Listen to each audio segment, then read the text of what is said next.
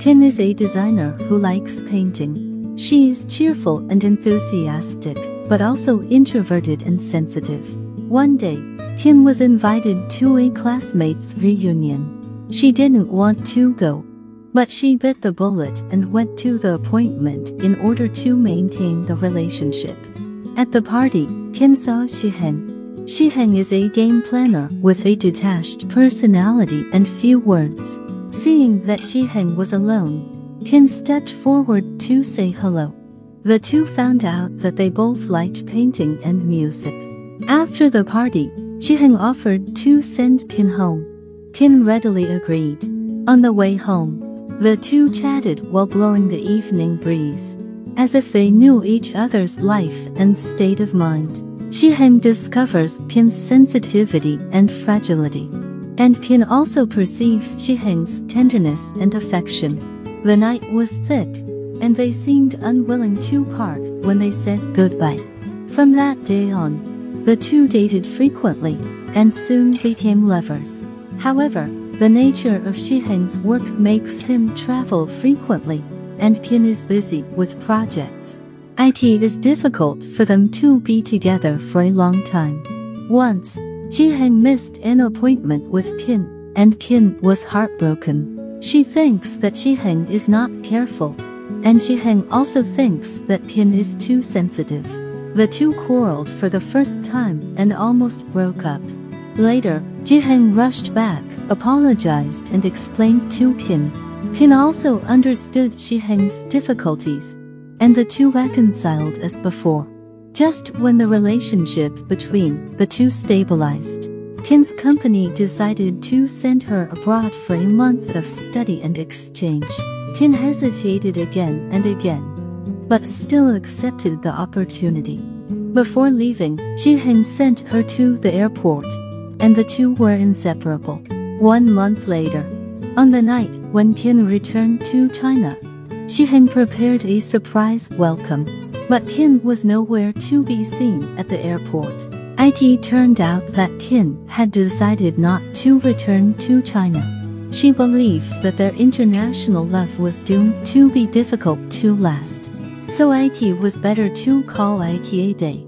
Shiheng was stunned and felt like he had fallen into an ice cellar. Just when Shiheng was in despair, Kin suddenly appeared in front of him. She said that although the life abroad is novel, the feeling of missing Shiheng is far greater than other things. She realizes that no matter how the environment changes, Shiheng is the most important fixed number in her life. The two hugged each other and cried and they will never be separated again.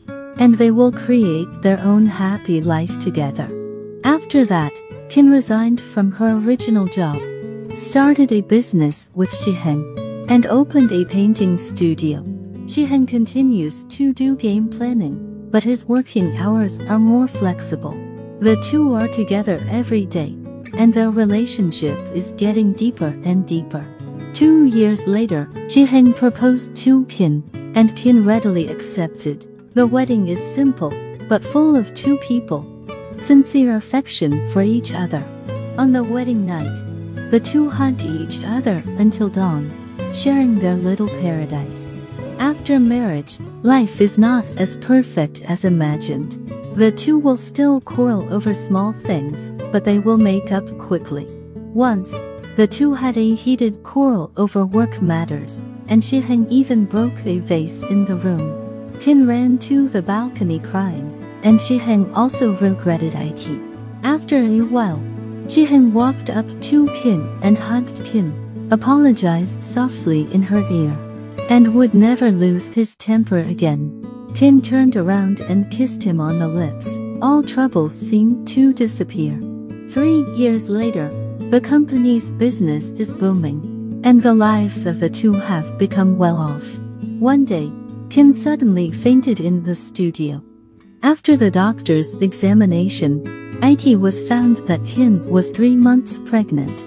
The two new parents who are a little slow are pleasantly surprised.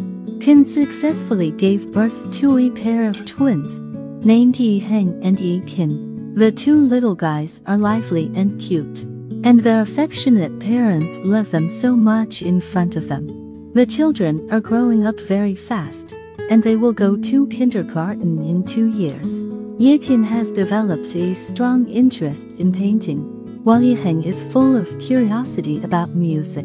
Shiheng and Qin smiled at each other. IT must be a match made in heaven. Life is like a dream. Luck is like stepping on the clouds. The years are quiet and happy. The story ends here. If you like to listen to my program, you can subscribe and share. See you next time.